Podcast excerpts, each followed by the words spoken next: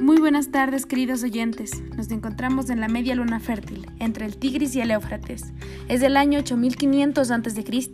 Estamos en las festividades por la cosecha hacia la diosa madre. Este hecho se ha llevado a cabo cada año en este lugar desde hace mucho tiempo, en agradecimiento por la fertilidad y la cosecha de este año y el siguiente, Aquí podemos observar al sacerdote vestido con ropas ceremoniales, haciendo danzas y rituales. Se le han unido más personas, dejan ofrendas y se unen a su baile en medio de la plaza. Niños, mujeres y hombres bailan con fervor hacia su diosa. Aquí termina mi reportaje, con una vista espectacular. Soy Alicia Torres para Noticias de Historia. Hasta la próxima.